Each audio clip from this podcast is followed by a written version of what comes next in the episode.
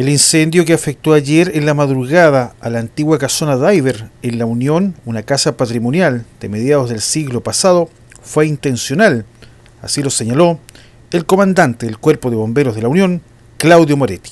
Un incendio, una casa estructural bastante grande y amplia, una casa histórica, Casa Diver, eh, que lamentablemente atribuimos así a simple vista acción de tercero el que esta casa haya sufrido los daños que ha sufrido.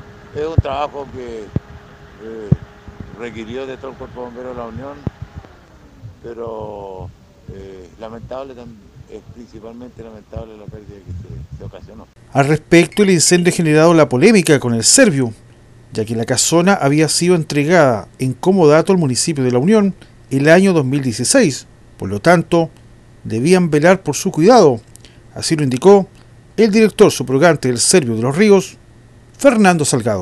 El tema es que hoy día ha ocurrido un hecho, ¿no es cierto?, que eh, catastrófico, que implicó la pérdida total de la edificación histórica que allí existía, lo que nos lleva a una nueva situación de los antecedentes que manejo, ¿no es cierto?, es que la Municipalidad de La Unión, luego de pedirnos el comodato a nuestro servicio, lo que ella inició de inmediato fueron las gestiones para obtener recursos a través de Corfo para la remodelación, restauración y conservación de la vivienda, para a continuación, ¿no es cierto?, eh, haber dado un uso en valor, tanto para la Comuna de La Unión como la provincia del Ranco, de esta eh, eh, inmueble de características patrimoniales. En este caso, la Municipalidad de La Unión era responsable completamente del bien que se le pasó en comodato, tanto del terreno como de la edificación, de la casona Diver. Por lo tanto, eh, también nosotros estamos evaluando desde el punto de vista administrativo legal cuál es la responsabilidad o las consecuencias de este acto que además sabemos que se está investigando.